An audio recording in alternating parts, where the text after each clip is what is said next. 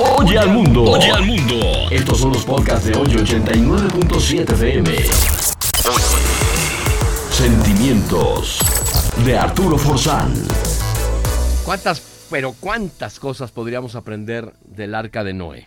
Fíjate, número uno, no llegues tarde o se te puede ir el barco. Número dos, recuerda que todos estamos en el mismo barco, cuídalo, cuídalo. Número tres, planea con tiempo. Acuérdate que no estaba lloviendo cuando Noé construyó el arca.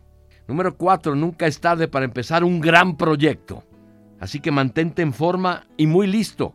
Cuando tengas 60 años, alguien muy poderoso podría pedirte hacer algo realmente grande. Noé tenía 60 cuando Dios le encomendó hacer el arca. Número 5. No hagas caso a críticas. Solo haz el trabajo que debe ser hecho. Los criticones, acuérdate que no subieron al barco.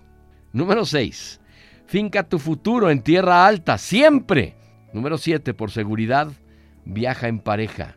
8. La velocidad no siempre es ventajosa. Los caracoles estaban a bordo junto con las tortugas, los tigres y los chitas.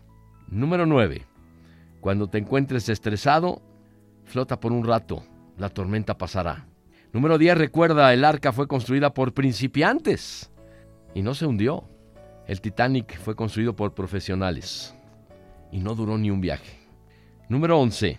No importa la fuerza de la tormenta, cuando estás con Dios, siempre hay un arco iris esperándote.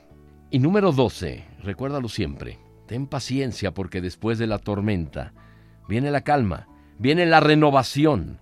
Siempre vendrán tiempos mejores. Oye al mundo. Oye al mundo.